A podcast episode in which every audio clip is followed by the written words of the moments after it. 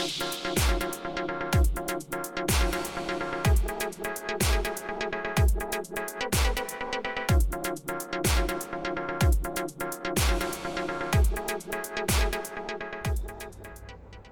привет! С вами подкаст Optimax Prime, и сегодня для вас его ведут Михаил Николаевский, Денис Шильников, Александр Шулаев. У нас сегодня горячая тема, называется Performance Review. Давайте обсудим, что это, а, как его обычно готовят, какие проблемы решает, какие проблемы не решает. Вот.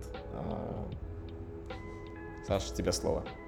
У меня эта тема появилась после того, как э, очередной раз прошел наш performance review.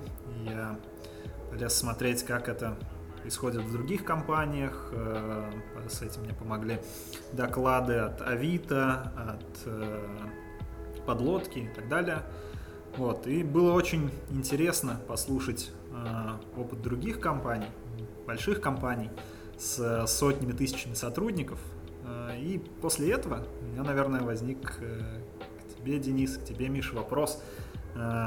Как вы приняли решение, что нам необходим, необходим performance review, то есть как вы внедряли это, потому что компания у нас не такая большая, и кажется, что, может быть, были какие-то другие альтернативы, которые вы рассматриваете. В общем, поделитесь опытом, для чего вы решили и как вы решили внедрить у нас э, процесс performance review. Ну, я думаю, что давайте сначала термин поясним. Ну, что такое performance review, собственно. А, как правило, под performance review а, подразумевает оценку разработчика. То есть оценку за какой-то период, да, чего достиг, насколько вырос.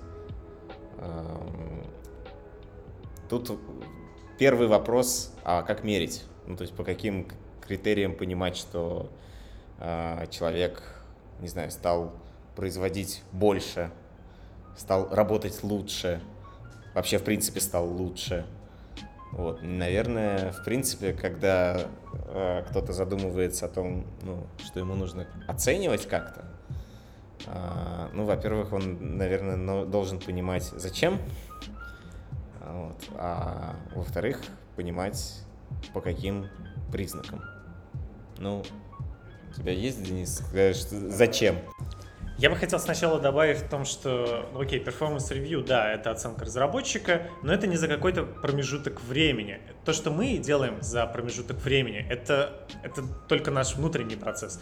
Я думаю, что это просто, э, это просто срез. Вот мы берем, садимся на данный момент и пытаемся понять, какой уровень есть у человека в соответствии с какими-то критериями, которые мы там подобрали.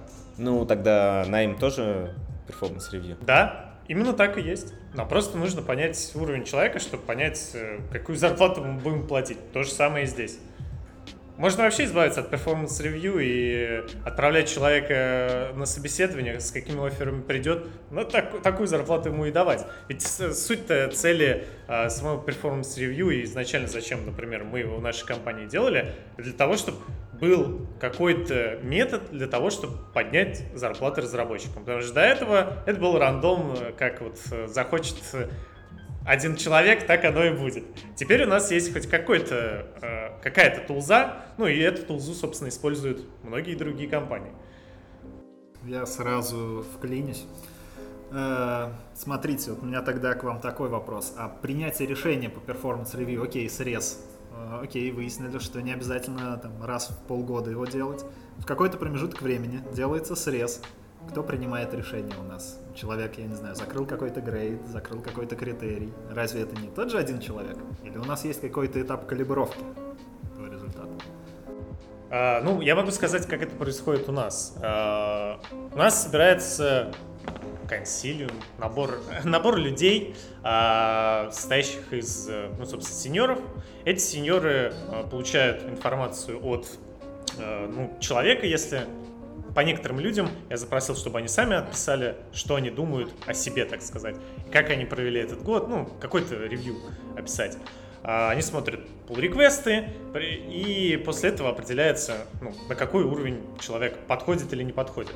Конкретные, ну, у нас э, есть как грейды senior, middle, так и отдельные небольшие критерии. Отдельные небольшие критерии оцениваются в данный момент, собственно, непосредственно менеджером э, этого человека.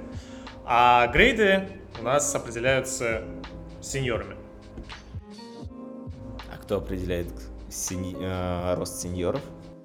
Тот же самый набор людей. После того, как он становится сеньором, он включается в этот консилиум. Так как пока их не так много, поэтому мы включаем туда всех. Но, возможно, кто-то будет выбрать. Нет, нет, наверное, ты не понял мой вопрос. А, а кто растит сеньоров? Ну, в смысле, дальше. Вот у тебя разработчик дорос до сеньора. Теперь э, он может, э, собственно, участвовать э, в оценке младших грейдов. А дальше как растить сеньоров. По-моему, у вас такая уже тема была, и это не относится к этому разговору. Но, как и везде, есть два пути развития после сеньорства. Это идти в более сложные технические части, это топать э, к архитектору и проситься в помощники и становиться архитектором. И там есть целый набор грейдов этих архитекторов, я только недавно о них узнал. А, либо идти в менеджерскую тему и становиться тем лидом, ну, да, далее более выше уровнем менеджмента. Ну хорошо, а вот между... Вот у тебя есть, допустим, в, каком, в каком-то будущем э, или настоящем, не очень э, представляю, но, допустим, там, у тебя есть 5 сеньоров. А, и вот э, оцениваешь ли ты э, их между собой? Для чего? Ну, банально, чтобы... Окей, как а, ты определяешь ценность а, конкретного сеньора для компании? Опять, я не очень понимаю, зачем нужен этот вопрос. А, вообще, вся эта тема с review, она заточена на то, чтобы человек не ушел от того, что у него outdated зарплата. А, соответственно, из этого и надо исходить. Мы должны понимать, какая зарплата должна быть на рынке, и примерно как человек в этом рынке, вот на конкретном, который мы смотрим, где он плавает. Все.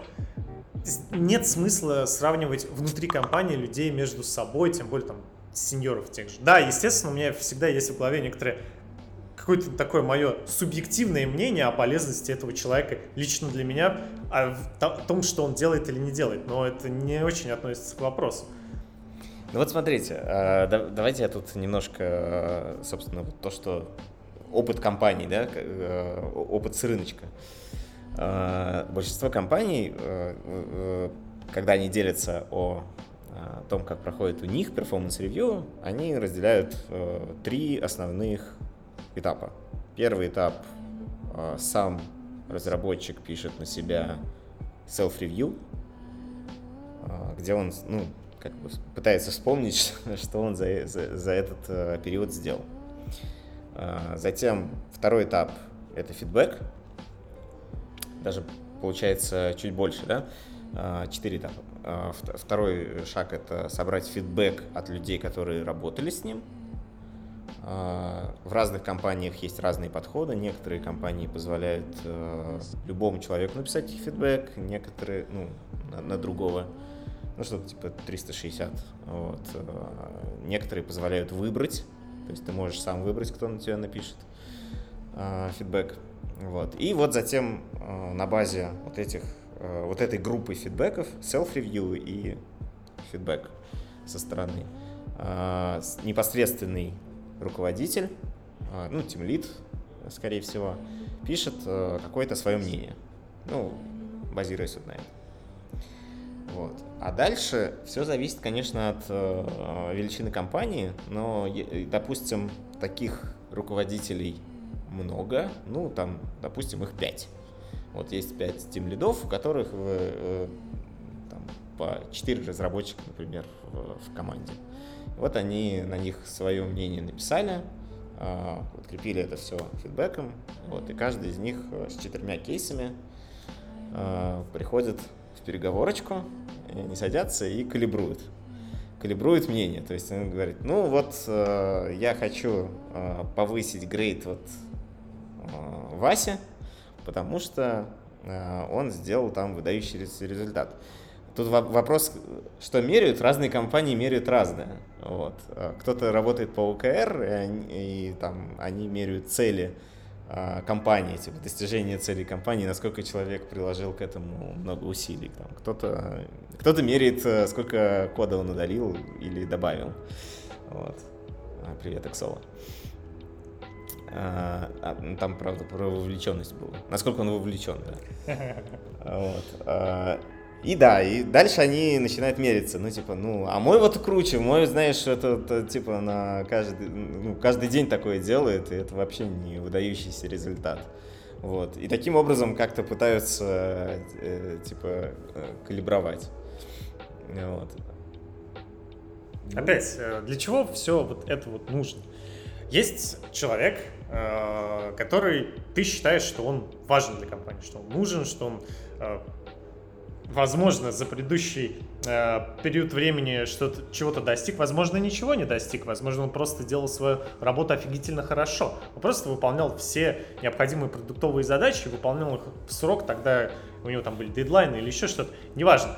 И тот человек, который там супер перформил, принес какие-то новые вещи, и тот человек, который просто делал хорошо свою работу, чертовски хорошо, а, и оба они идут на повышение, почему бы их обоих не повысить, если они оба нужны?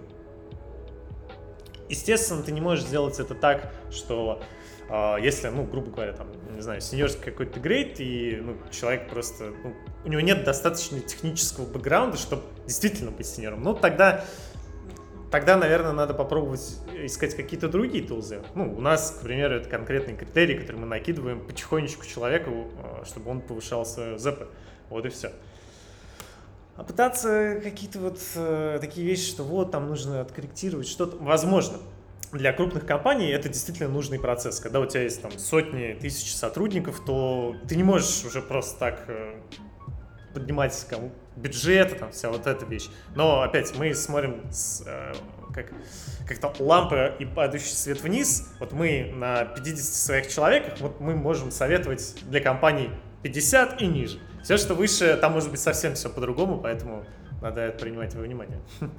Я думаю, э, процесс калибровки, он как раз связан с бюджетом. То есть, э, вот смотри, ты говоришь, два э, разработчика, сеньор, они там справляются со своими задачами, плюс там ведут команды, все хорошо сделали, оба там закрыли ну, какие-то дополнительные критерии.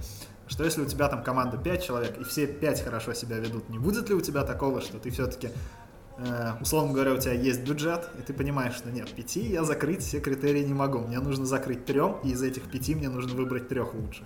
Или все-таки у нас это работает так, что если все справились, все молодцы? Ну, в первую очередь, опять, мы можем говорить только про нашу компанию. У нас э, бюджета на разработку нет.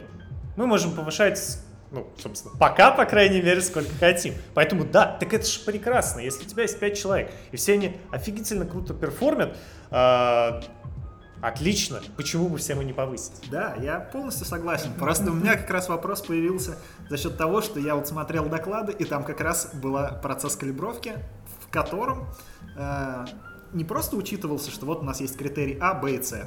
Кто выполнил, молодец. Не выполнили, извините.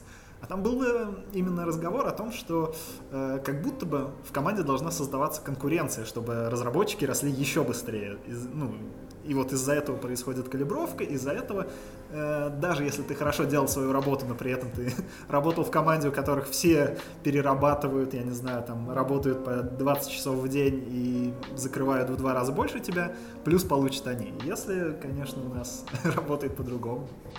Но тут э, ведь вот хороший вопрос, какие, perform... ну, какие проблемы решают performance review. Вот Денис одну упомянул, как бы вот типа платить по рынку. Вот. Э, это то, что я услышал. Вот. Но есть, например, еще одна, ну, мне кажется, достаточно важная цель. Это растить разработчика, ну, давать ему возможность э, и подсказку, куда расти, так, чтобы быть полезным компании. Вот эти все э, наши критерии, они не, не, не только для того, чтобы там, да, давать компенсацию до того, как э, человек перепрыгнул на следующий грейд. Но они же в том числе и для того, чтобы а, человек не просто развивался, а развивался ну, в какую-то полезную для компании сторону. Вот. И, ну, performance review как раз такая штука, ну, это как roadmap, roadmap для развития разработчика, чтобы э, он приносил больше пользы компании. А, ну, окей, да, я с этим согласен. А, однако не, не нужно смотреть на это ну, с формальной точки зрения. У нас есть прописанные а, ну, те критерии, да, у нас три штуки, в каждом написана какая-то технология или какая-то менторство, не знаю, неважно, какая-то любая штука. Soft skill. Да, ну, опять, мы можем туда заложить любую фигню, а, которую мы считаем важным на текущий момент времени. А, но прикол в том, что это все очень типа, это скорее гайдлайн, а не какая-то фиксированная вещь. Если есть человек, у меня вот был такой человек, не было критериев таких, а, а он сделал что-то крутое для конторы. Типа, мне все равно, в общем-то, а, что у нас там написано, я просто дам ему дополнительный критерий, потому что вот это вот он сделал, какую-то новую крутую штуку, которую там, до этого никто не хотел делать, не занимался, но мы ее все хотели, к примеру. ну, те же вот метапы, которые организовали, все. Мне не нужны какие-то формальные описания того, как обосновать это куда-то выше. Это просто для менеджмента это тулза, которая позволяет тебе э, как-то подчеркивать, так сказать, э, то, что сделал какой-то другой человек. Неважно, входит ли это в твои критерии, там не входит. Только входит ли или не входит, это ты будешь мучиться с вышестоящим руководством и объяснять ему, почему ты сделал то или иное. Но э, опять, это все, вот, вот, этот, вот это, это порожек, в который мы переходим а, в какую-то бюрократию, и начинаются ну, все проблемы, о которых все эти компании, которые э, говорят, как они вводили свой performance review, у них половина состава ушло. Ну, вот это именно вот этот порожек, через который они перешли. На мой взгляд, личный, субъективный. Это хороший кейс. Э, мне нравится, что ну, у нас есть такая возможность э, сказать, ну, вот этот чувак, он действительно крутой, и поэтому... Но тебе не кажется, что она противоречит твоей, э, твоему тезису про то, что ну, как до performance review, ну, один человек вот решает, как там будет, вот, и оно так... Кажется, что вот здесь тоже один человек решает, что действительно круто, а что нет. Нет, это немного разные вещи. Если мы говорим о грейде, грейд, ну, грубо говоря, не я решаю. Его решает набор сеньоров. Они могут сказать, этот человек там сеньор или этот мидл или нет. Я, ну, я могу внести свою лепту в этом смысле, но как бы, на эту вещь я не влияю. Но э, за целеполагание компании и ну, отдела, грубо говоря, ну да, за это отвечаю я, и поэтому какие-то цели, которые внутри э, выполнились за счет э, действия этого человека, ну да, это буду определять я. Ну, это как раз и, ну, это нормальная система, когда у тебя как у менеджера есть какая-то э, рычаг э, влияния на людей, так и когда у общества есть тоже э, рычаг влияния на более глобальные вещи, такой как грейд. Поэтому здесь никакой Никаких противоречий нет. А, тогда вопрос. Вот ты говоришь а, про а, выдающиеся вещи, которые делает а, человек.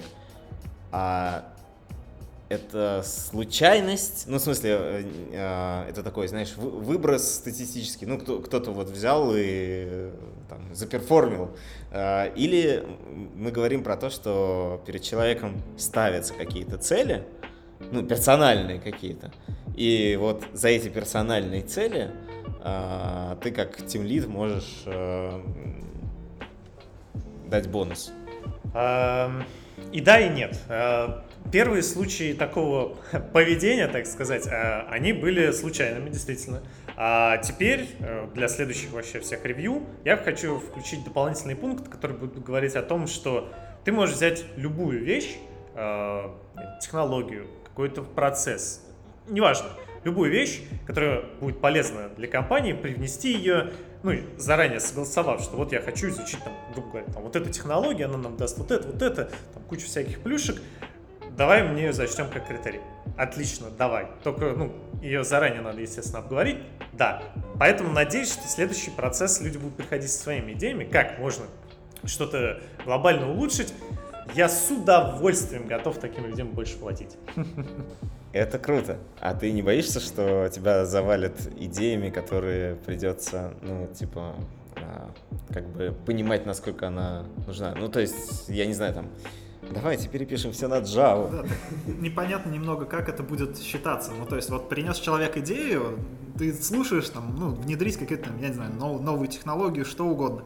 И ты думаешь, ну, да, это хорошо, я про это много читал, все, но как это считать, что компании это действительно нужно? Или, ну, то есть, это просто, получается, скла ложиться на твои плечи, понять, что, допустим, да, это действительно поможет. Или это все-таки как-то можно посчитать, как-то понять заранее?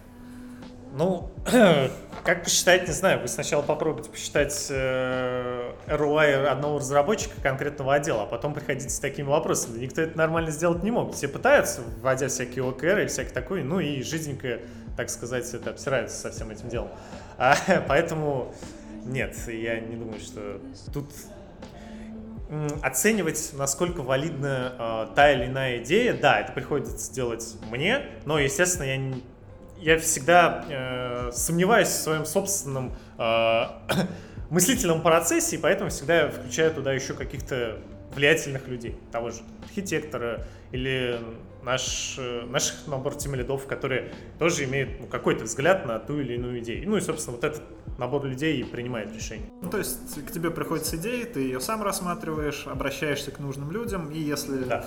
принимается решение, окей, это должно сработать, это оценивается. Да. Я понял, хорошо. А еще у меня такой вопрос был. Вот мы много говорим про то, что при принятии решения обращаются к другим э, сеньорам, тем лидам. А как вы считаете, нужно ли проводить self-review для разработчика и проводите ли вы в своих командах? Я выборочно для некоторых э, людей это сделал, но, честно говоря, пока я не очень вижу ну, прям принципиальный, что ли, какой-то плюс. Ну, грубо говоря, все эти люди описали, какие они классные, короче. При этом прикладывая pull реквесты а, некоторые прикладывали pull реквесты в одну строчку. Типа, я работал с такой технологией, там одна строчка. Ну, come on. Поэтому пока я не уверен. Но мы попробуем еще в следующий раз. Ну, я слышал разные. Я, я никогда сам не писал э, self-review и вообще, в принципе, не считаю себя успешным в этом плане, ну, в, в оценке э, собственных э, каких-то там успехов, результатов такого. Вот. Но я слышал э, много плохого преимущественно. Вот, что большинство компаний, которые, в которых assessment или performance review а, проводится на основе заявки, так сказать, э, заявления от разработчика о своих результатах, носит очень-очень сильный формальный характер. Вот. А, то есть, там, какие книжки ты прочитал, еще что-то. Ну, то есть, э, ты просто заполняешь кучу макулатуры, и понятно, что люди все разные, вот, но среди разработчиков, наверное, очень много людей, которые, в принципе, не, не слишком хороши, скажем так, в самопрезентации. Вот. Ну, то есть, э, наверное, больше связано с, интро... с, с тем, что они интроверты, вот, и как бы а, им особо не нужно презентовать себя, а, даже учитывая, ну, на, при поиске работы. При поиске работы ты тоже, ну, если это только не что-то там прямо сверх деф какой-нибудь еще что-то, вот. Ну, среднестатистический разработчик, ну, даже если он будет просто молчать, но типа пока, покажет э, виртуозный лайфкодинг или там тестовое сделает на 5 с плюсом, его и так с руками оторвут без всякой самопрезентации. Это если мы говорим про разработчика, и тогда э, слова про то, что можно ну, посмотреть просто его pull реквесты да, они правдивы. А что если речь идет, я не знаю, о тим лидах, э, у которых все-таки больше акцент в, менеджмент, в менеджмент, и посчитать его кажется не так просто. И может быть э, сложится такой кейс, когда разработчик, э, не разработчик, работник придет и скажет, я там наладил там э, такое там, взаимодействие там, одной команды, другой команды, третьей команды, а вы это могли просто не заметить. Разве такого не может быть? А, конечно, может быть, все мы люди, все мы можем ошибаться.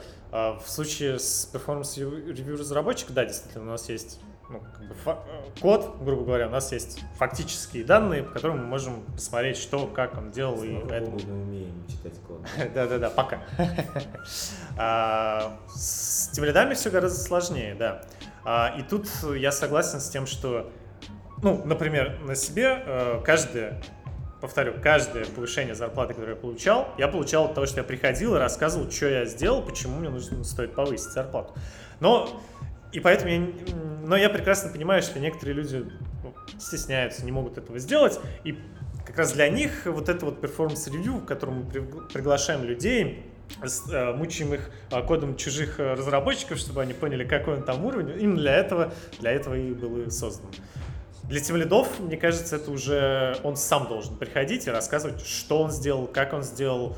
Э, ну, на самом деле, это сильно упрощает работу ревьюверов, потому что когда к тебе приходит с готовой информацией, которую ты можешь оценить, вместо того, что ты идешь а, грубо там в жир, в байк, начинаешь искать просто в этой тонне информации какой-то код, вот так вот крупинком вытаскивать все, что сделал этот человек, это гораздо сложнее, чем если человек придет сам, он уже выбрал самые лучшие места э, своей работы и пришел э, с, с этим к тебе. Поэтому для лидов, я думаю, какой-то такой и должен быть формат. Насчет оценки, ну, с этим сложно. Я, честно говоря, особо не представляю, как э, можно оценивать это все есть какие-то общие понимания того, что сколько человек снимает с тебя э, лишнего геморроя, каких-то проектов, что тебе не приходится самому микроменеджить. Какие-то такие общие, что команда работает хорошо, что все, там, грубо говоря, тобой довольны, э, вы выдаете в срок, вы выдаете хорошие штуки там очень много различных э, компонентов, которые можно рассматривать. Э. Но как свести это в одну кучу и выставить оценочку, скор какой-то, я не знаю. Ну, такое ощущение, как будто ты вот как раз описал этот ревью 360, который включает в себя, что у Тим Лида, наверное, должны дать оценку ну, собственно, его команда, которая непосредственно с ним работает, может быть, его менеджер, и тогда уже будет логично, если он независимо еще сам даст свою оценку, и можно будет сопоставить, что о нем говорят люди, что о нем думают условно, и что э, сам о себе думает этот э, человек, и тогда картина, наверное, какая-то может сложиться. Ну, ты помнишь 360? Э, ты заполнял 360 на меня? Нет. Нет? А, в общем-то, несколько лет назад мы тут э, упоролись и решили поэкспериментировать с, э, типа, с обучением менеджменту. Вот. Э, помнишь, Денис, да? Вот, и, этот, и, так сказать, чтобы трекать наш результат как наш рост как менеджеров, да, по-моему, там было два опроса, один в начале, другой в конце. Как, каким-то образом, да, там была такая анкетка, что-то там э, запол- заполнить э, плюсы, минусы, что-то там такой, какой-то граф строился, э, вот какая-то диаграмма, звездограмма нашего, нашей эффективности как менеджеров. Вот. Абсолютно бесполезная штука. Абсолютно, ну типа, все круто, чуваки, я точно знаю, что нет, но типа а, еще и времена кризисные, скажем так, и типа сто процентов э, круто не все, но это тимлит, типа, и большинство не, людей... Не-не-не, я немного не согласен. У нас, во-первых, их было две штуки. Один был действительно 360, в котором, э, ну, мы точно делали его у нас в бэкэнде. Э, там каждый, каждый вот так прям оценивал, ну, в том числе я оценивал, и меня оценивали. Ну, то есть все, все всех вот так, в рамках одного отдела. После него был, ну, прекрасно видна картина, которую мы, конечно, знали заранее, что вот этот человек, ну, никто не хочет, грубо говоря, с ним работать. И это действительно было видно, и как бы это подтвердилось. А, насчет того, который мы про менеджмент делали, ну, там была видна общая картина, что были некоторые, кто перформил хуже основной массы. Не, так нет, скажем. я говорю про оценку э, именно лидов, именно участников. Ну вот, вот. Э, да, там чего-то полезного было немного, но опять была некоторая картина, в которой было видно основная масса тем лидов, типа, окей, а вот один чуть ниже их. Ну, как бы, тоже, это было видно, я думаю. А насчет других похожих таких вещей, а, ну, я тоже проводил такую вещь, э, мы спрашивали о том, с кем ты хочешь работать, и с каким проектом ты хочешь работать. Это было нужно для того, чтобы распределить по-новому команды. И там прекрасно была видна, с кем люди хотят работать и с кем не хотят. И ну, по результатам были приняты некоторые решения. Это полезная вещь, смотря как ее применять и какую цель вы преследуете. Ну да, кстати, ревью писать нужно же тоже уметь. То есть есть вот один вариант, как Денис описал, что можно спросить просто всех, и тогда картина будет ясна. А есть вариант, когда, я слышал тоже, но опять же, может это относится к большим компаниям, когда у тебя есть выбор, на кого ты можешь написать ревью. И понятно, что, скорее всего, ты напишешь ревью на кого-то, либо кто тебе нравится, либо кто тебе не нравится. И это ну, тоже сразу показывает, что есть какая-то проблема. То есть, и, допустим, если с другого отдела на тебя написали ревью и говорят, что я не могу с этим человеком коммуницировать, наверное, на это стоит обратить внимание. Понятно, что когда у команды вот, того, кого пишут, возможно, скажут, ну, так как это обязаловка, просто все протыкают, все окей, меня ничего не беспокоит и закроют. Но когда действительно что-то наболело, либо наоборот ты поработал, у тебя положительное впечатление, и ты можешь писать эти ревью, то, возможно, ты напишешь действительно полезный ревью. Так что... Ну, смотрите, для того, чтобы получить честное ревью, а, честный фидбэк, а, он должен быть анонимным. Вот. Этот э, фидбэк должен быть анонимным. А, проблема и, ну, типа, сделать анонимный фидбэк в большой команде, да, ну, не проблема. Но, извините, если у вас э, сидит э, там два фронта, э, э, типа, ну, допустим, у вас кросс-функциональные команды. У вас, там... Ты про себя говоришь или? Вот. Э, у меня больше 20, у меня больше 20 фронтов. Вот. Ну, нет, я говорю про то, что, допустим, у вас кроссфункциональная команда, в которой э, два фронта, два бэкэндера и, и там один QA. И давайте попробуем, да, анонимизировать этот, э, анонимизировать этот э, фидбэк. Типа, вот фронту не нравится фронт. М. Ну, да, ну... Так эти вещи же не происходят с, с ничего, так скажем. Они должны, по крайней мере, происходить с какой-то цели, которая была поставлена. Ну, для чего-то мы делаем это 360 или там ревью или еще что-то. Есть какая-то конкретная цель, из нее и надо исходить. Если у нас есть подозрение, что какой-то человек, ну, не знаю, с ним кто-то не хочет работать, делайте, кто с кем хочет работать, бам, вы увидите эту картину, там будет прямо показано, что люди не хотят с ним работать. Или наоборот, вы, вы, вам послышалось где-то в курилке что-то там один побухтел и все, и уже все нормально, они там договорились. Всякое может быть, поэтому надо исходить из цели того, для чего вообще внедряете тот или иной процесс. Как с любым процессом. На каждый процесс нужно придется потратить энное количество человеко-часов, грубо говоря, в скобочках денег. И, соответственно, если вы хотите э, внедрить performance review или любой другой, надо прекрасно понимать, за что и куда вы эти деньги потратите. Просто чтобы его сделать, чтобы было круто, ну, такое. Либо у вас есть конкретные проблемы или какие-то конкретные задачи, которые вы хотите решить, и вы готовы потратить вот энное количество ресурсов на тот или иной процесс. А, ну, мы на вот этот 360, на фидбэк съехали с а, темой оценки тем лидов.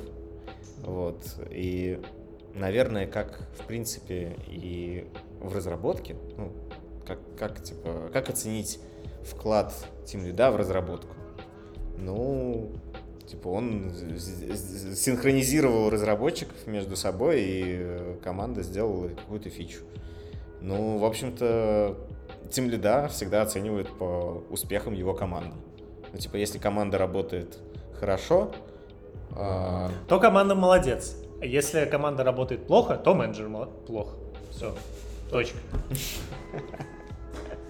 Нет, понятно, что э, это должно так, э, это должно так, э, как это, быть скоммуницировано. Конечно, это коммуницируется именно таким образом, да. Вот. Но по факту вышестоящий менеджер всегда будет оценивать, да, по тому, что э, команда работает. Вот. А, еще вопрос? Да, мы вот немного коснулись и там, оценки кода, и оценки таких более софтовых э, штук. Как вы в целом относитесь, вот как раз вот случай же с Exol недавно был, когда Big Data проанализировала и решила, что вы недостаточно хорошо работаете. Вот как вы относитесь к компаниям, которые внедряют в себя э, системы ну, прям, которые трекают все, там, сколько раз ты встал в туалет, сколько раз ты заглянул в чатик, и насколько, ну, может, какие-то плюсы, минусы или личный опыт у вас есть. Слава богу, что нет. Такое письмецо получить, да, весело.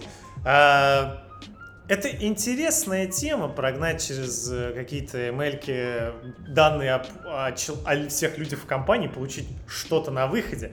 Но никогда, никогда не стоит э, смотреть на это как э, на конечный результат. Все, так, все ниже оценки 50 уволены нахрен.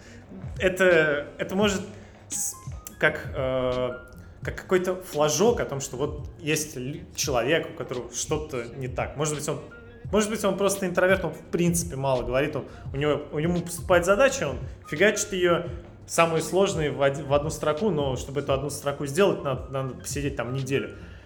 И все. И вот он за неделю, эта одна строка, может пофиксить огромное количество проблем продакшена, но по вашей email это человек ни черта не делал всю эту неделю каждый случай придется рассматривать. Э, но это может звучать как именно такое. Показать, где, возможно, есть какие-то проблемные места, но не более того. Ну, я, да, смотрел доклад, э, в котором реализована вот такая система метрик, там оценивается, не оценивается, опять же, ну, спикер постоянно, так как это был э, техлид-конф, то есть не менеджерский, а не техлидовый, а именно техлидовый, то там как бы знатно горело все, пылало. Э, но да, он, поэтому он постоянно, постоянно повторял, что это просто маркеры, мы просто смотрим, куда обратить внимание, да. Вот. Но по факту такие вещи, э, ну, например, там, код-ревью они смотрят, насколько может задача там зависнуть в код-ревью. В среднем, типа, сколько проходит код-ревью у человека, например. А как быстро он отвечает на, на, на это дело. Ну, я думаю, что тут сам имидж того, что если данные собираются, то когда-нибудь кто-нибудь использует их не по назначению. Скорее всего, вот благодаря вот этому имиджу, что типа, ну, если собираюсь, значит точно кому-то когда-нибудь придет в голову э, идея это использовать, делает эту всю затею бессмысленной, потому что люди сразу на, на негативе. Измерения влияют на результат. Вот что это. Да, да, да, да, напрямую, да. То есть ты начинаешь измерять, результат меняется, потому что ты измеряешь. Кажется, это немножко философское, да? Вот про наблюдателя. Ну да, это опасная вещь, потому что люди будут всегда в, негатив, в негативном ключе э, это обдумывать в голове. Неважно, что вы с этими данными делаете, может, просто мусорку складываете, но думать у них в голове будет совсем другое. Худшие варианты того. То же самое у меня как бы борется внутри меня. С одной стороны, я бы не хотел, чтобы за мной следили, трекали каждый шаг. С другой стороны, ну, это в любом случае происходит. То есть в любом случае кто-то посмотрит мои pull реквесты мои комментарии к ну, то есть ревью других участников спросит моего менеджера, и поэтому, ну, казалось бы, какая тогда разница может быть даже, когда что-то независимое трекает, может быть, она покажет более объективную картину. Там вроде переписку чаты рабочие читались, нет в этой фигне? Там, по-моему, ну, про вовлеченность, насколько ты часто в конфликт заглядываешь, что-то, как быстро ты задачку... Если Slack начнут наш читать, то я буду против. Так можно же? Все, все, все удаляю. А, нет, там, по-моему, это просто жутких денег стоит, по-моему. Ну, да, там что-то. Если, по-моему, если ты занесешь там что-то такое, то можно будет закрытые чаты. Не знаю. Что-то слышал. Ну, может, это, кстати, не про Slack, может быть, это про какой-нибудь другой мессенджер. Вот у меня еще был вопрос. Вы, когда интервью проводите, вы как-то обозначаете, что вот у нас такая система, или человек по факту, когда уже приходит, узнает, что у нас есть ревью, как это работает. И если заранее озвучиваете, то, может быть, есть какой-то фидбэк, я не знаю, есть там часть каких-то людей, которые сразу сказали, о, не-не-не, я, я так не работаю. А, о, HR прям супер любят эту тему, они считают это огромным бенефитом нашей компании, поэтому, конечно, об этом мы начинаем рассказывать. Но, на самом деле, многие люди, которые не сталкивались с чем-то похожим в других местах, а, приходят, ну ладно, у вас типа такое есть, а то мне там типа по зарплате там раз в три года, короче, что-то там что-то скажут, уж тем более куда расти мне скажут, а расписано как, что, куда, есть прям, типа, можно посмотреть, что нужно делать, что Вот примерно так. Некоторые, не все. Ну да, да, э, то же самое. В плане того, что, конечно, конечно, рассказываем, особенно если человек выглядит как э, он почти подходит, например, но там ему вот чего-то не хватает, и в таком случае нужно построить ему ну, картину, что, собственно говоря, вот нам вот, вот этого не хватает, мы тебя сейчас возьмем, но у нас есть вот эта система роста, а, по которой ты э, сможешь двигаться и как бы к, желаемому придешь. Вот, и это работает, да. Для, ну, большинство реагируют даже не большинство, все, все, в принципе, интервью, у меня нет ни одного примера, когда типа, человек сказал, что вы меня оцениваете. Я правильно понимаю, если ты для не, ну, для только что встреченного человека можешь сказать, э, что ему нужно, чтобы попасть к нам, то ты тогда и для любого разработчика можешь сказать, что ему нужно, ну, грубо говоря, там на следующий грейд. Или нет? Да, ну да, могу. Вот, э, окей, прособеседовались, взяли человека. Э, есть еще такой инструмент, как митинги один на один, где можно как раз корректировать э, то, как разработчик понял всю вашу идею, как он э, влился в это, не влился, что нравится, не нравится, понятно, непонятно. Проводите вы у себя в командах что-то такое? Или это лишняя трата времени? Как вы считаете? Проводим. А, И лишняя трата времени. Не-не. Ну, не, я не думаю, что это лишняя трата, потому что в любом случае, э, когда ты работаешь э, с человеком, ну, day-to-day, у вас команда из пяти человек, тебе, наверное, один на один нафиг-то и не нужны. Вы каждый день с ними говорите, вы периодически ходите, там, не знаю, в бар, еще что-то. Ну, информация между вами постоянно протекает, и ты знаешь примерно, что думает каждый человек, как он, какое у него там настроение, как он в целом там что как у него по жизни в общих чертах и как это влияет на работу. То когда чем больше становится народ, тем сложнее становится за этим следить. Когда 20-25 человек, все, там ты уже не можешь следить за всеми, и поэтому э, проводить такие один на один это прекрасная возможность узнать человека вообще, потому что ты с ним уже не работаешь, у тебя есть какие-то тимлиды, которые всем этим занимаются. И так э, температуру по больнице среднюю начинаешь понимать, что довольны люди в целом, недовольны чем-то. Есть ли какие-то принципиальные проблемы, нет каких-то проблем. Единственное, только а, я слушал тоже там подлодку, и многие ком- компании а, там отвечают, что мы проводим один на один там раз в неделю раз там в две недели, в месяц. Я такой думаю, что, о чем можно говорить? Ну, либо я настолько не болтлив, и мне не о чем поговорить с, с этими людьми, а, но мы проводим на основе, типа, собрались, поговорили, ну что, через сколько соберемся? Ну, давай там через полгодика, короче, собираемся через полгодика. Либо новенькие в основном говорят, ну, давай там через месяц соберемся. И все зависит от каждого когда он хочет в следующий раз встретиться? Ну, там э, в компаниях, где проводится один на один каждую неделю, потом, если покопа... ну, копнуть немножечко, там выясняется, что э, на, один, э, на этой встрече Тимлит спрашивает статусы по задачам, что там, как у тебя. Да, да, да. да типа, и, и попутно там, а, а, а семья-то что? А, ну ладно, хрен с ним. Да, да, давай что там по задаче, когда ты делаешь вообще? И да, но это не один на один. Ну, один на один это про личные цели, ожидания, э, не знаю, там, настроение. Ну, мне так кажется.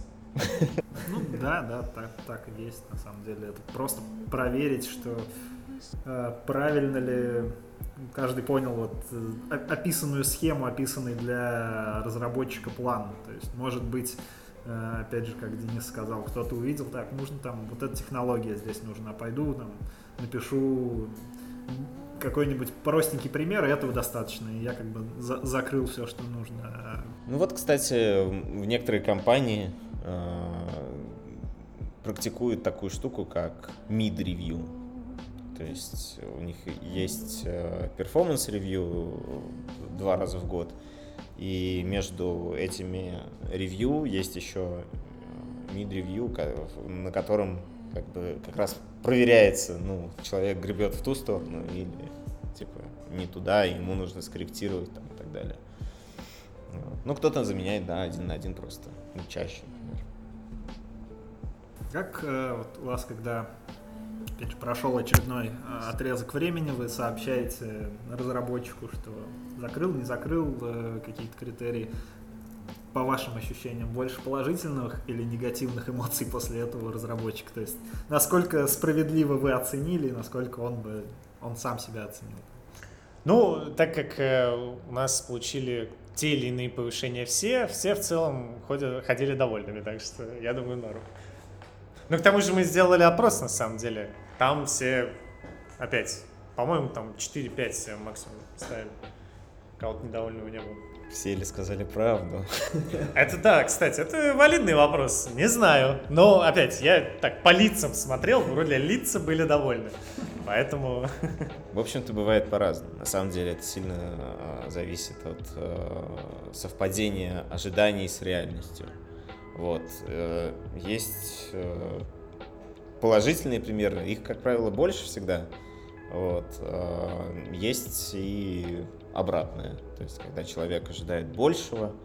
Ну, в таком случае я обычно воспринимаю это на свой счет, в плане того, что, ну, значит, я как тимлит здесь, наверное, мог ну, здесь нужно было уделить больше внимания и, типа, сделать один на один чаще, вот, или э, ну, как-то скорректировать ожидания, сказать, ну, типа, что они, например, завышенные, вот, ну, что-то такое. Но здесь встреча не ожидания реальности, а ожидания человека и оценку другого человека, который его оценивал. Ну, никак не реальность. Реальность мы не, не знаем, она может быть какой угодно.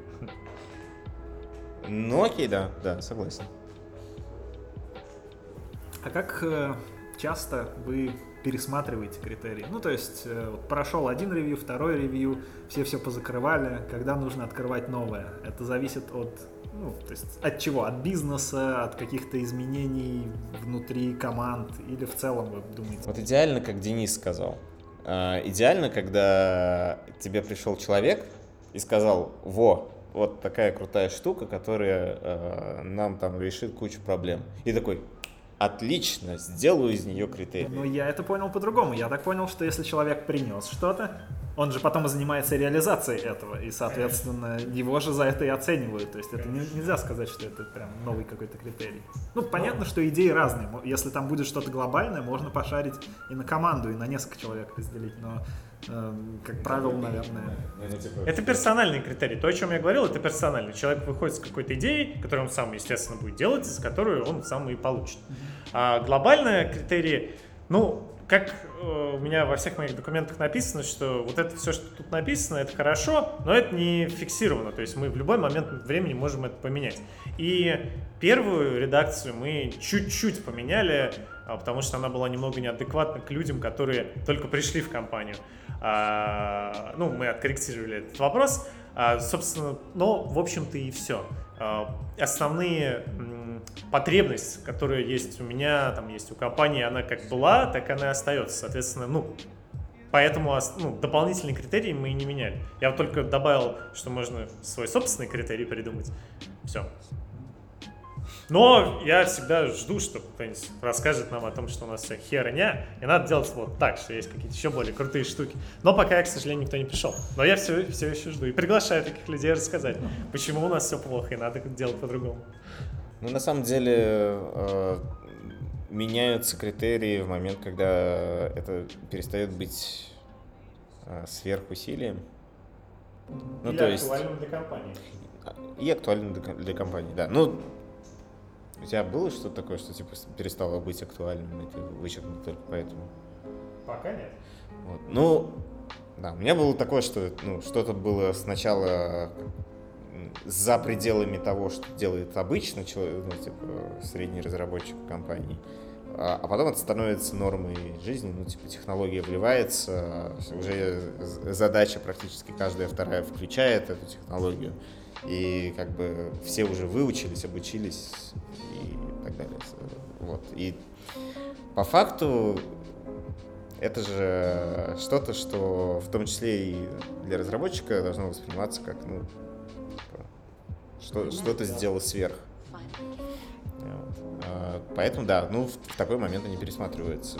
Ну, лучше, опять же, высасывать из пальца не хотелось бы, поэтому всегда пытаешься как бы собрать мнение, типа, ну, какие вещи интересны, попробовать из тех, что интересны, посмотреть, какие э, принесут какую-то пользу бизнесу. Главный вопрос нужно задать, а для чего? Если вы хотите их поменять, значит, либо они неадекватны, их надо менять. Может быть, с ними все нормально, ничего менять-то и не нужно. Так же, как, может, и performance review вам не нужен. Есть еще один вопрос, он такой более глобальный, вот на память не изменяет, два года у нас уже performance review, и какое у вас в целом впечатление? И вот если бы вы пришли в компанию, где этого нету, она была бы плюс-минус такого же там, размера, руководство все так же хотело бы что изменить в оценке, в инструменте для обозначения роста сотрудников, стали бы вы заново использовать или вы попробовали бы что-то другое? Больше позитива, больше негатива? А, я пока, пока Дени, задумался, я скажу, что да, я, я бы стал. Потому что э, за это время очень многие разработчики выросли. Вот. И, ну, я, конечно, тут жульничаю, скажу, что это не только мое мнение, но вообще, в принципе, э, это то, что сильно изменилось. То есть разработчики стали расти гораздо быстрее гораздо быстрее э, с Performance Review. Вот. Ну, вернее, э, есть разные мнения на этот счет. Э, то есть, может быть, слишком много изменений произошло, в принципе, в той точке, в, которой появилась Performance Review. Вот. Но мое личное мнение, что растут разработчики именно из-за того, что им теперь понятно, куда расти. Ну, то есть понятно, как быстро добраться до точки, где, не знаю, они будут получать больше, а, и какие технологии для этого нужно учить. А растут они в зарплате или в технических э, скиллах? Так performance review в том, в, в, в том и фишка, что оно должно соответствовать и то, и другое. А, ну, я со своей стороны скажу, что it depends, а, в какую компанию я приду и какое количество народа будет. Ну, грубо говоря, если мы стартап из 10 человек, нафиг нам это не нужно. Слишком много потратим, а получим ничего практически, только геморрой. А если примерно такого же размера, ну, пока я не вижу каких-то других более, более хороших, что ли, тулзов для того, чтобы вот, это, вот эти задачи решать, как повышение направления, в какую сторону человеку двигаться и какой-то хотя бы систематизации. Но вообще мне было бы интересно попробовать э, метод э, иди, типа, получай офер и приходи, и тут мы рассмотрим. Мне кажется, это будет забавно.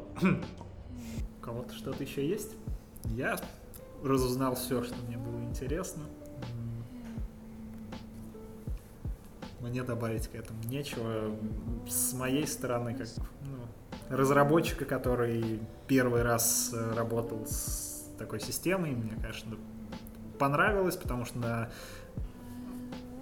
тот момент, когда она внедрялась, мне это сильно помогло, то что не нужно было как раз идти и говорить, э, я такой молодец, давай мне повышай, или идти куда-то пытаться собеседоваться, получать офер, приходить с ним.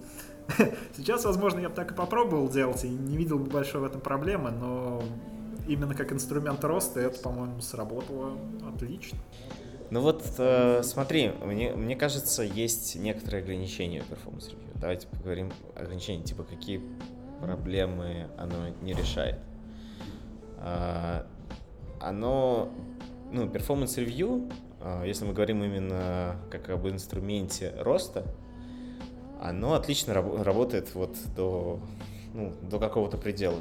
Ну, до, я считаю, что оно отлично работает до senior грейда. Вот в момент, типа, когда чувак до тут добрался, а, а дальше, а дальше я думаю, что скорее будет работать, э, опять же, если говорить про рост, да, вот э, тот подход, который Денис упомянул, когда человек э, приходит к тебе и ставит свой персональный то есть персональные цели. Не согласен. Почему? Наша текущая performance review и наши текущие грейды, ну да, по ним действительно есть вот определенный потолок, но это ограничение только нашей собственной системы. Просто потому, что у нас не прописаны следующие шаги, в, которые, в какие стороны мы можем повышать человека, повышать у тебя есть, у тебя, вот, вот какие Вот. у тебя есть критерии? Вот, вот, например, например, тоже критерии там, допустим, для архитектора. Сейчас они прорабатываются моим архитектором, который сам для себя их прорабатывает. Вот. Так, Ненавижу, ненавижу эту штуку. какую? А, Дело, в том, что, а, к сожалению, к сожалению, несмотря на то, что в компании существует а, performance review, его никогда не было для меня. Ну, то есть для тимлида нет performance review. И когда я прихожу к CTO и, говорю, и спрашиваю, что же, что же мне делать, он говорит, ты, Михаил, отличный чувак, а, отличный разработчик. Я верю, что ты сможешь принести мне и показать цели, которых хочешь достигнуть, и мы с тобой их посмотрим. А я хочу на ручке. Я, я хочу, чтобы кто-нибудь пришел и показал мне, куда мне нужно расти. Вот. И поэтому, да, если мне вот, если мне мой когда, когда-нибудь в будущем тимлид вместо того, чтобы э, показать там, типа, куда, куда мне расти, засетить мне цели, скажет, ну, ты сам себе там как- куда-нибудь, я, скорее всего, уйду. Ну, потому что, come on, мне, я, как бы, с мне помощь стороны- нужна, а мне говорят, иди ты нахер. Но с другой стороны, ну вот, например, я, как я могу составить э, те же критерии там для сеньора или для архитектора, если я ну, сам не являюсь этим уровнем, если у меня ну просто нет, как, как я их могу? Да никак. Я фигню Ну, какую-нибудь напишу. ну, типа, да. Не, помочь-то это, конечно, нет проблем.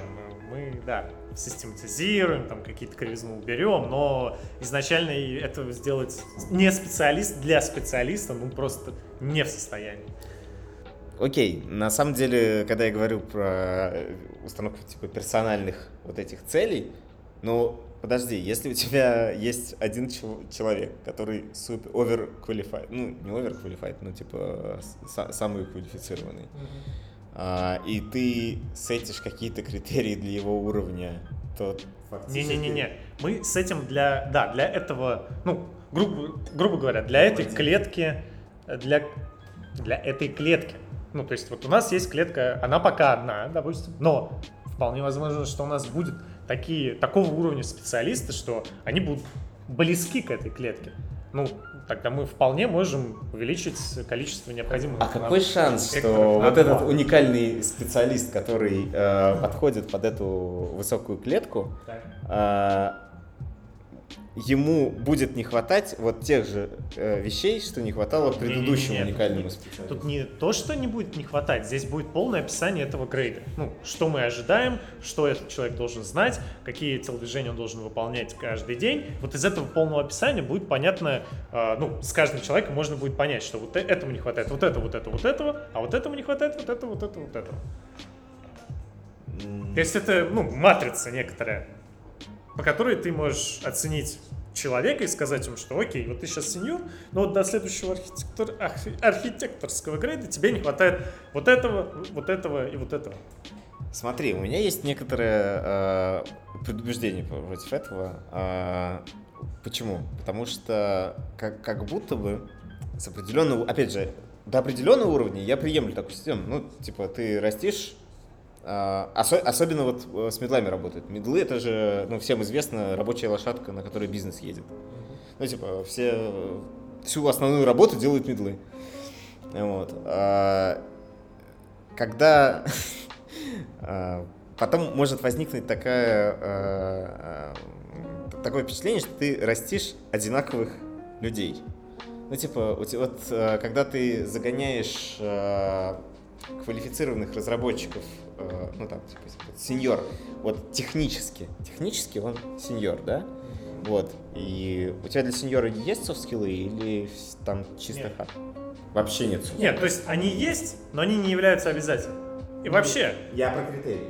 ну, опять, нет. Э, Сеньор это техническое, чисто техническое. Человек может вообще ни с кем никогда не говорить, сидеть вот так вот, но фигачить так сильно, что попускать всех остальных. Да, и это будет senior. Мне кажется, ты не понимаешь. Окей, вот он senior. Да. Вот есть, э, давай с терминологией мы определимся. У него есть requirements. Requirements. Вот Да. requirements не содержит софт-скиллов. э, типа, может быть чисто э, технический чувак. Да. Вот на этом уровне, когда он растет, у него есть дополнительные критерии. Среди них есть софт-скиллы? Да. они... о- окей, теперь у тебя есть а, два сеньора. И у одного из них, допустим, допустим, вот он пля- прям общительный, и они у него от природы. А, ну, ну, типа, что ты будешь делать? Ты ему сразу такой, ну, чувак, ты коммуникативный от природы. Вот тебе как бы сразу допол- дополнительно. Да. А для другого человека у нас должны быть другие критерии, потому что не все хотят, ну, говорить, к примеру. Вот, Поэтому я у нас про есть это и говорю. И софт, и тех. И по идее, ну, в идеальном мире в наших критериях тоже должны быть вот для сеньорских позиций специальные такие критерии для людей, которые не хотят общаться с PM, не хотят все этой болтовней заниматься, то есть фигней, им хочет просто делать крутой код. Сколько у тебя критериев для сеньора? А? Сколько критериев для сеньора? Там вроде их три, как и везде. Вот у меня шесть. Как раз три, три со- софт-скилловых и три хард-скилловых. Но по факту вот сейчас, когда э, э, я ревью, э, ну, вообще смо- смотрю, какие там изменения можно сделать и так далее, а, такое ощущение, ну, типа, у кого-то от природы, например, может быть, ну, прокачанные софт-скиллы в принципе, в принципе вообще. И ему для этого вообще ничего не надо делать. Если мы говорим про рост, то, ну, типа, ну, если мы говорим про рост зарплаты, ну, да, можно дать ему, э, э, как бы, эти деньги, и это, эту проблему это решит, если вдруг, типа, нужно накинуть денег. Но если мы говорим про рост, то как будто бы, ну, типа, ну, окей, мы выки- выкинули три критерия, ну, типа, ему нужно придумывать другие. И отсюда, мне кажется, э, логичным, что в какой-то момент переключаться и смотреть, что конкретно этому человеку, конкретно этому человеку было бы хорошо типа, получить. Слушай, ну, э, мы вообще так и делаем. То, что у нас есть критерии, они там что-то прописаны, это все очень хорошо. Это для чего нам нужно? Для того, чтобы дать отчет вышестоящему руководству о том, как что там сделано. Но по факту каждому человеку, естественно, ты говоришь, что ты от него хочешь. Это может быть там никогда не указано вообще. У тебя есть персонально то, что ты хочешь получить от этого человека. Все. Как это обосновать да, по- потом руководству, это другой вопрос. Типа, ну, напишешь, что вот он получил там тот критерий, тот критерий. Хотя, может быть, он ничего для этого не делал, и... а просто выполнил ту задачу, которую ты ему лично поставил. Все. А про ограничение, то, что сеньорский уровень и все, дальше опять мы смотрим со своей колокольни, с которой у нас вот есть только такие. А, крупные конторы, у которых есть, а, ну, я не помню, какой-то девопсовский, девопсовский доклад, там они рисовали, как человек ищет, где что-то разломалось. Он идет сначала к этому инженеру, потом к этому инженеру, потом архитектору этого, архитектору этого, и вот так, там человек вот так вот 10 вокруг одной фигни. А, вот. Когда у нас есть вот такой 10 человек, 10 различных грейдов и клеток, тогда у нас вся эта система будет гораздо более, ну, широкая, что ли. Она будет подходить гораздо большее количество людей. И, соответственно, после сеньора там будет вполне виден рост, что у тебя есть такой-то архитектор, там есть такой-то инженер, там есть еще такой-то инженер. Это просто ограничение нашей текущей системы, потому что мы ее вот так проработали. Ну, возможно, нам просто выше-то и не надо. Пока. Когда нас будет 300, 400, 1000, ну, тогда, наверное, нам потребуются и более высокие грейды, описанные. Также, чтобы человек на сеньоре прекрасно понимал, так, окей, мне, значит, в эту сторону копать, и все будет хорошо. Ну, дай бог. Ну, в общем, получилось жарко и местами э, э, спорно. Вот, э, Так что приглашаем задавать вопросы, приходите в наш чатик, не забывайте про него, Вот, пишите туда вопросики. Да, Денис, я тебе тоже скину. Вот. э, И пока-пока, надеюсь, теперь мы будем выходить почаще. Пока.